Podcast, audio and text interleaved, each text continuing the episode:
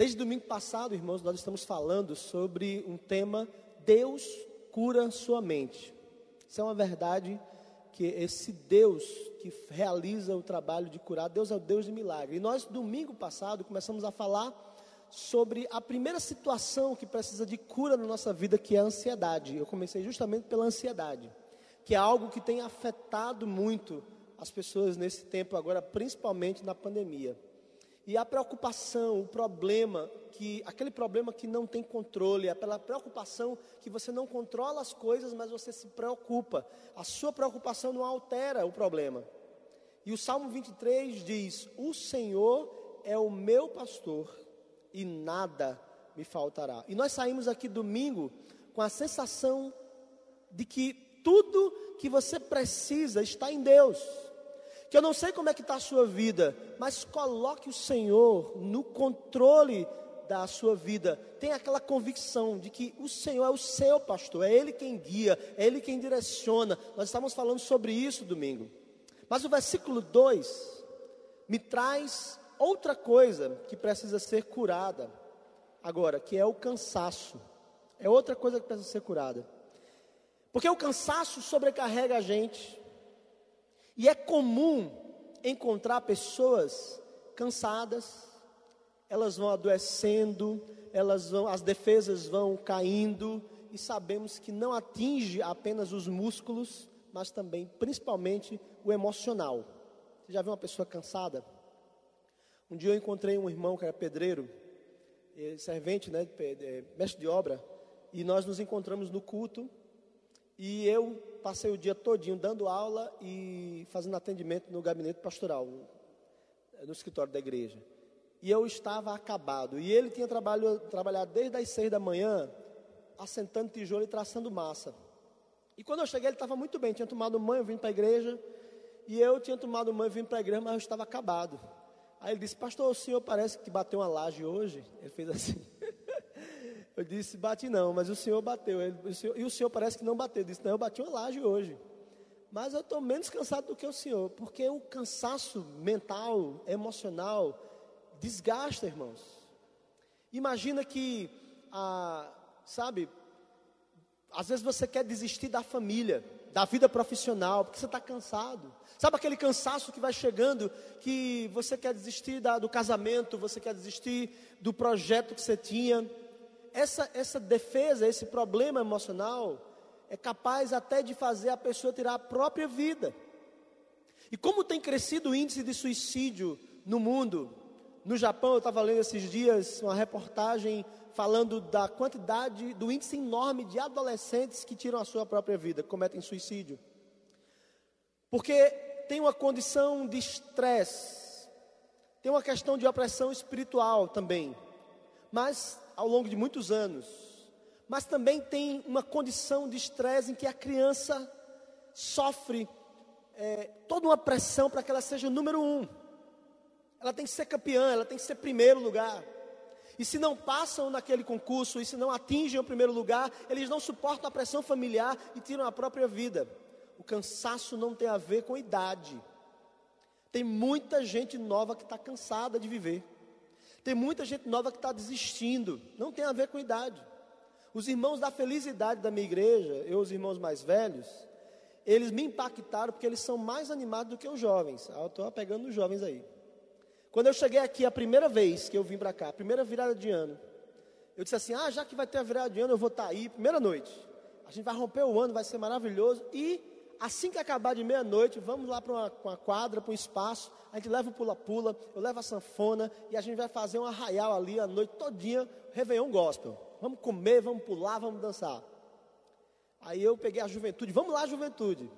Quando eu cheguei, estavam os adolescentes e os jovens, um encostado numa parede, outro encostado no outro, o outro roendo a unha, o outro tirando selfie. Sabe quem salvou? Sabe quem salvou? Os casais da igreja. Eu vou dizer logo o nome: Manuela, Vaneide.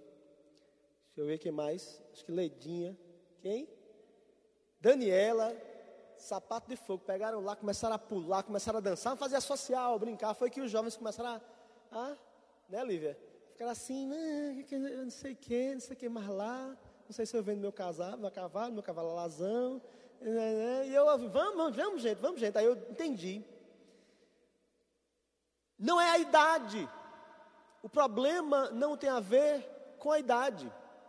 Cansaço tem a ver com visão, com o coração, gente que diz que não dá mais, que é impossível. Eu quero que você faça uma coisa em casa agora. Risca do teu dicionário a palavra impossível, porque gente que anda de Deus com Deus sabe que tudo é possível para o que crê.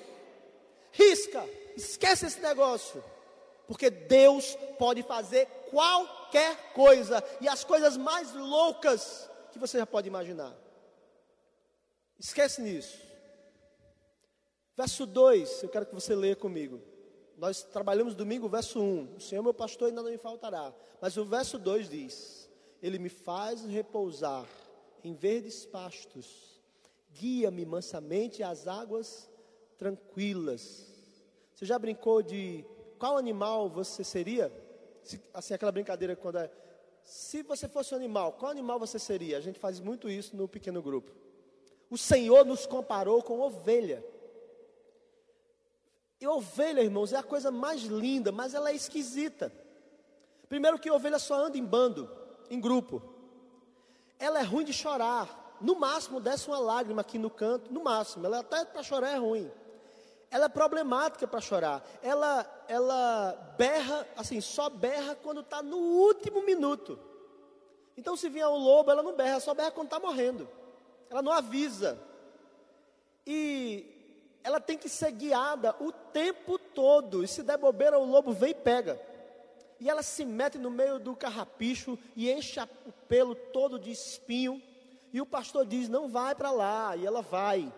E o pastor vai com aquele cajado. Por isso que o cajado, a figura do cajado do pastor tem aquela haste na frente redonda, porque aquilo é para pegar a ovelha pelo pescoço e ele não ter que entrar no espinho e tirar ela de lá e puxar ela para o meio do rebanho.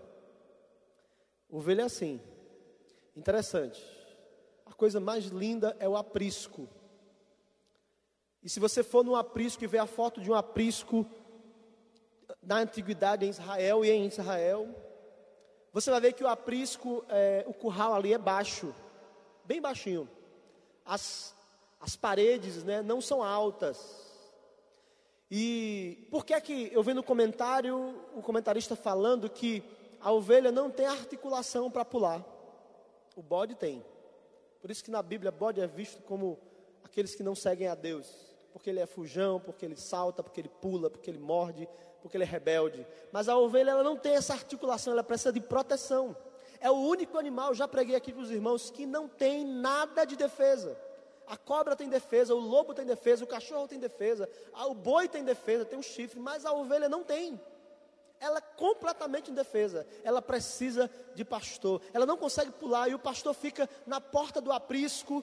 E quando elas vêm entrando, depois de pastar o dia todo, ele vai olhando cada ovelha observando se tem espinho, se tem mancha, e vai uma a uma, coloca um guento e vai cuidando, tira os carrapichos. O Senhor é o nosso pastor, irmãos. Ele cuida de nós. Nós somos pessoas indefesas. Nós não temos saída, mas o Senhor cuida de nós. A ovelha precisa comer e beber. E o Senhor diz: Eu vou te alimentar. Ele faz repousar em pastos verdejantes. E Ele está dizendo assim: Eu vou fortalecer a sua vida.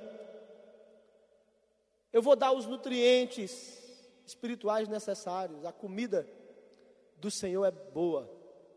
E Deus tem nos alimentado, irmãos. Nessa igreja, você está sem igreja, está vindo a casa, está assistindo aí, você quer uma igreja que tem palavra, que estuda a palavra, você pode vir, porque tem alimento do Senhor.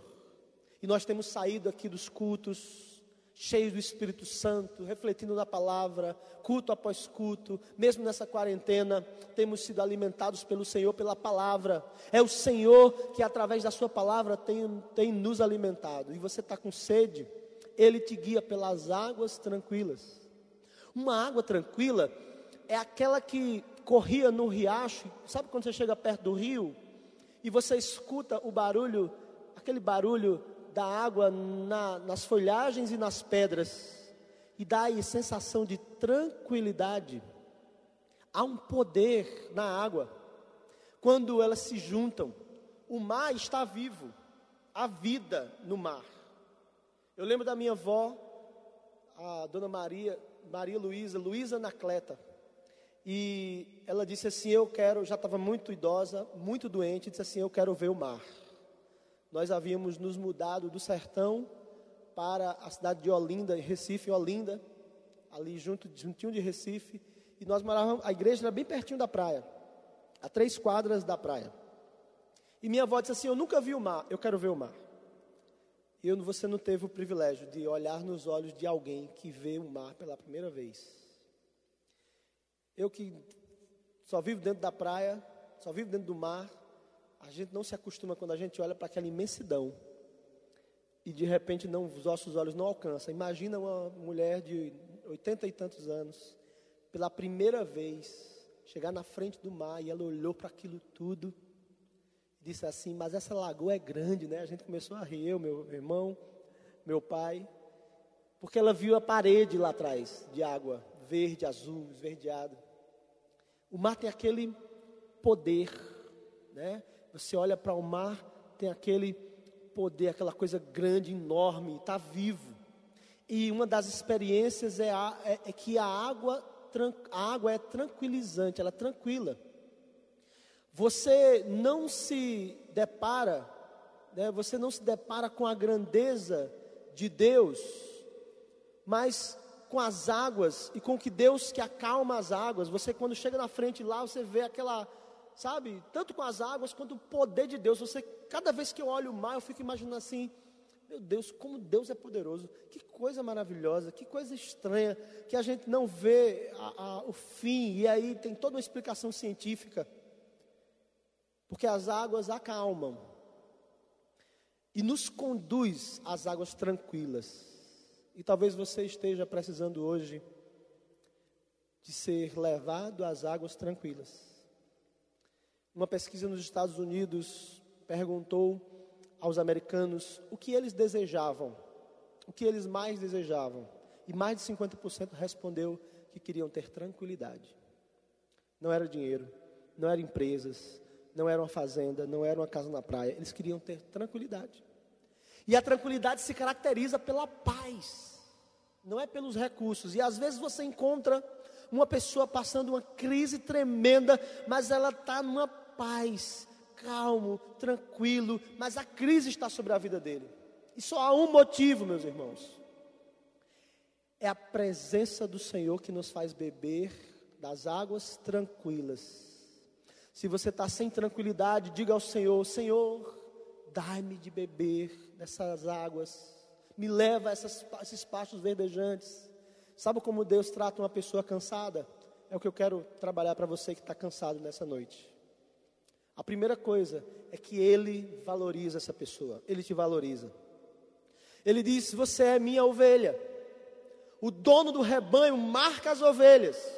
O sangue de Jesus faz com que a gente se identifique como ovelhas do Senhor. Nós pertencemos ao rebanho do Senhor. O Senhor é o teu pastor e você é a ovelha do Senhor. E às vezes nós vemos alguém trabalhando, trabalhando, trabalhando, porque ela quer, ela quer reconhecimento e ela quer ser reconhecido pela sociedade. E às vezes abandona os maridos, as esposas eu inclusive tenho observado muita gente acabando o casamento por causa de trabalho, porque precisam do reconhecimento e confundem desempenho do valor pessoal. São duas questões diferentes. Desempenho e valor pessoal. Se eu trabalhar muito, eu vou valer muito. Esse é o pensamento. E é assim que a sociedade vê pessoas com uma baixa autoestima tremenda que ficam pensando: se eu fizer, eu vou ser importante. Mas o amor de Deus é incondicional, irmãos. Não é porque você trabalha muito ou pouco que Deus te ama. Você tem valor para Deus. Mateus capítulo 6, ele diz: As aves não plantam nada, não semeiam, não plantam, não trabalham. E o Senhor as alimenta. Ele nos ama, Ele me ama, Ele te ama. Preste bem atenção nessa noite. O Senhor ama, ama você pelo que você é, não é pelo que você tem. Ele ama você porque Ele te fez. Porque Ele ama cada alma, cada pessoa, e você é fruto da criação dele. O amor de Deus não depende do nosso desempenho, Ele nos ama incondicionalmente. Muita gente entra no templo cheio de dívida, cheio de culpa, e como Deus pode me amar se eu cometi tantos erros? A gente fica assim às vezes, né? Como é que Deus pode estar comigo se eu faço tanta coisa errada? Se eu não tenho desempenhado tanto para Ele? Eu quero dizer uma coisa para você: Deus te ama muito e Ele pode não concordar com seus atos, mas o propósito dele é de te resgatar, é de trazer de volta. Romanos 8 tem uma frase linda, um versículo lindo que a palavra do Senhor diz. Ele fala que nem a morte, nem a vida, nem os anjos, nem poderes, nem a altura, nem potestade, nada poderá nos separar do amor de Deus. Nada. A culpa que você tem, a crise que você tem, as falhas, os seus defeitos. Deus te ama de todo jeito. Perceba bem. Há uma diferença de aproximação de Deus, de consagração. Quando nós erramos, quando nós pecamos. Mas Deus continua amando você do mesmo jeito. Deus ama o ladrão. Deus ama o assassino. O amor dele está para todos. Ele quer resgatar. Ele está dizendo isso. Do mesmo jeito que ele ama qualquer bandido, homicida, o que for. A diferença entre mim e ele é só que eu estou à mesa. E que Deus está dizendo para ele: a mesa está posta para você também. Eu não sou melhor que ele, eu sou pecador, miserável pecador.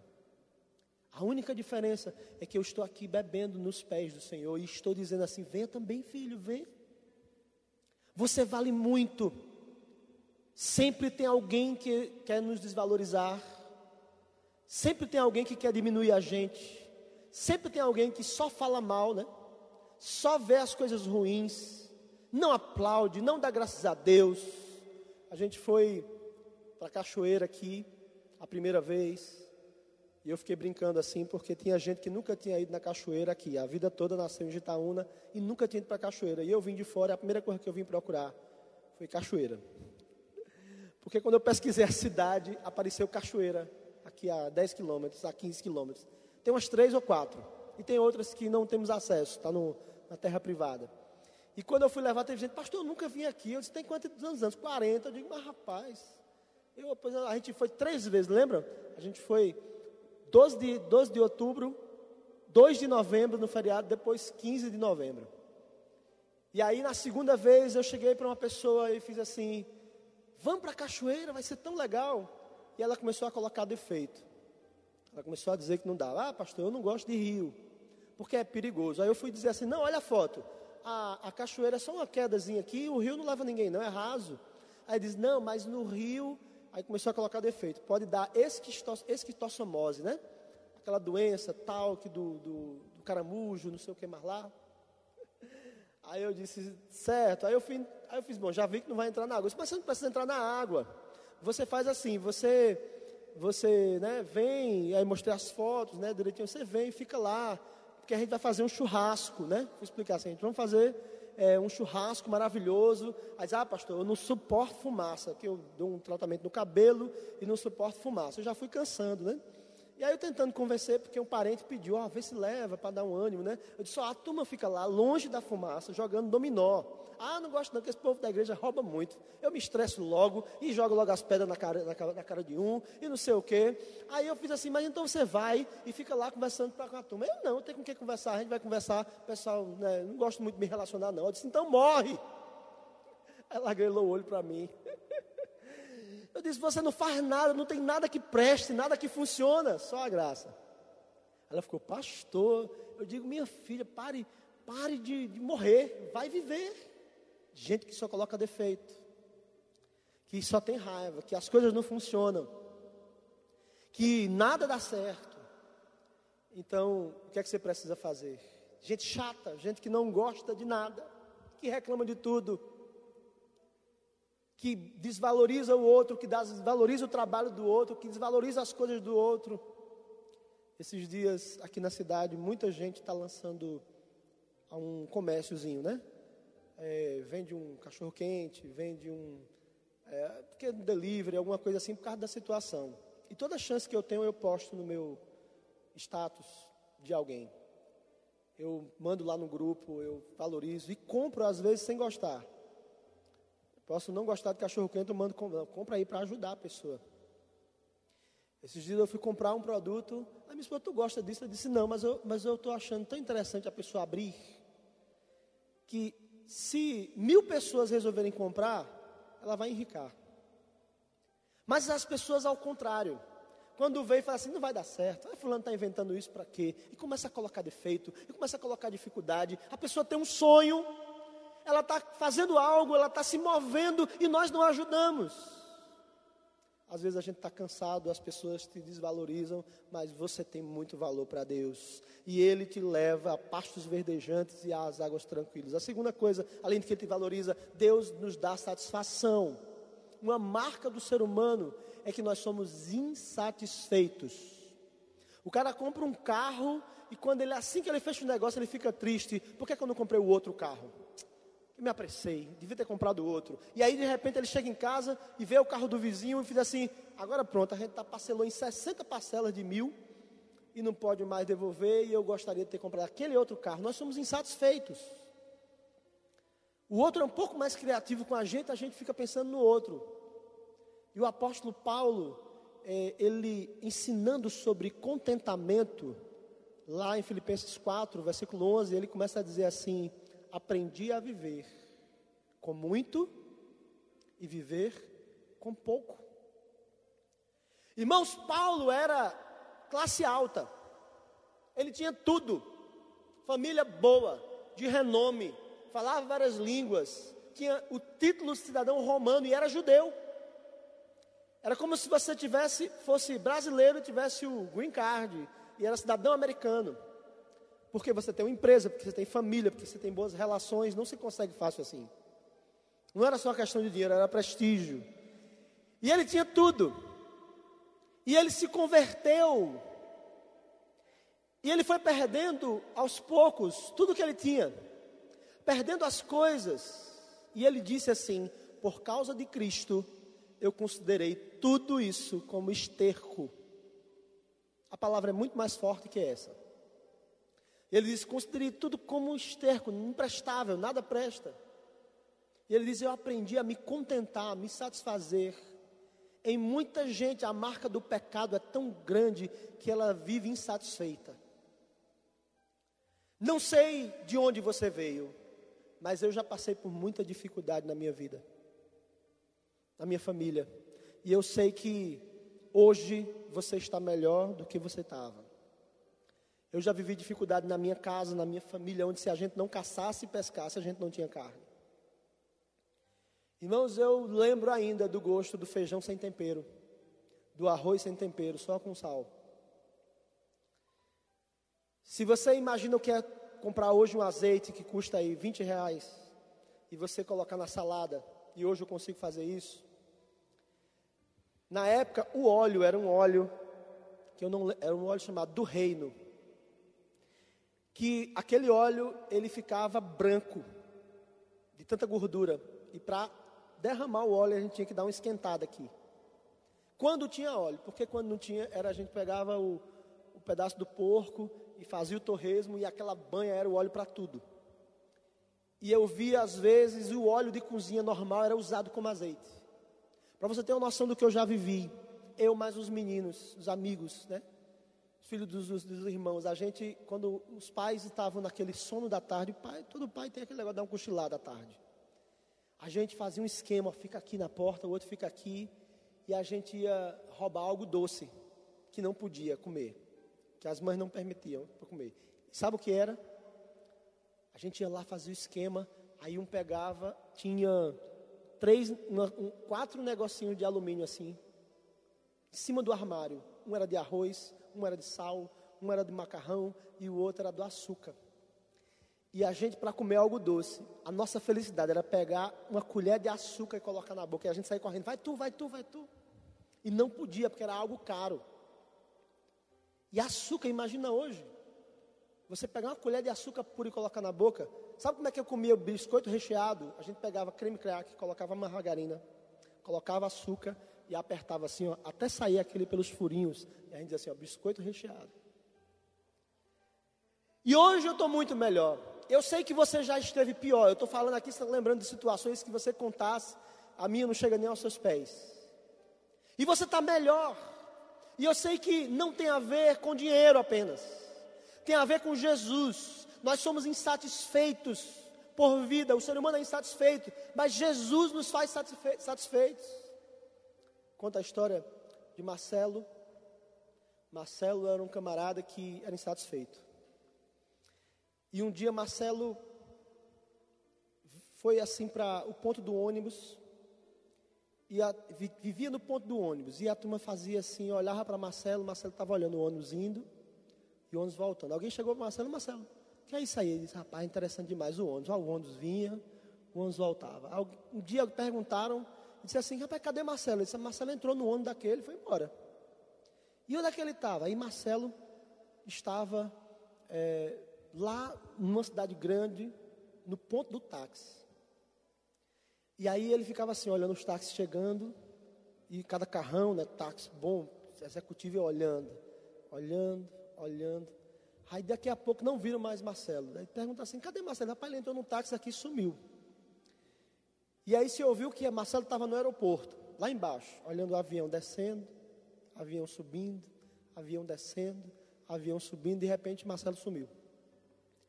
E alguém perguntou para o Marcelo, Marcelo, onde é que Marcelo está? Marcelo estava na NASA, vendo partindo foguete, foguete subindo, foguete descendo. Nós somos insatisfeitos. Nós queremos sempre mais com o que a gente tem. Mas tem gente que por causa de uma casa, por causa de um pedaço de terra, briga, acaba com a família, se destrói por causa das coisas materiais. E as coisas mais importantes da vida não são as coisas as coisas mais importantes da vida são as pessoas. Se você não tiver dinheiro para nada, tem amigos, meu pai dizia.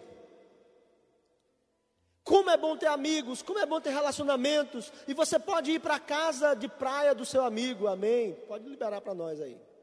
Para Ilhéus, lá para o condomínio, que todo mundo aqui de Itaúna tem um condomínio lá. Vogue, eu descobri aqui que todo mundo aqui de Itaúna tem um apartamento lá e fica fechado o tempo todinho. Então, os amigos, por favor, libera a chave em nome de Jesus. E você vai lá e ele diz assim: Não, olha, mas eu vou passar uma semana. Vê aí um dinheiro para. Toma aqui um dinheiro para o para luz, para, né? Tá, não, precisa não. Aí quando você chega lá, tem um bife, tem um, uma picanha na geladeira.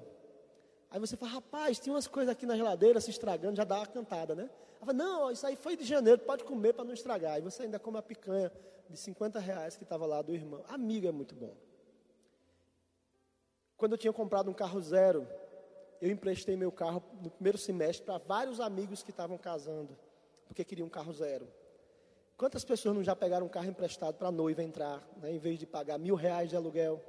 Amigo é muito bom. Ir para a fazenda dele, é ir para a casa dele, comer aquela comida, né? ah, o presente no dia de aniversário. Que coisa boa. Deus dizendo assim: aprenda a desfrutar do que você tem, do que eu te dou.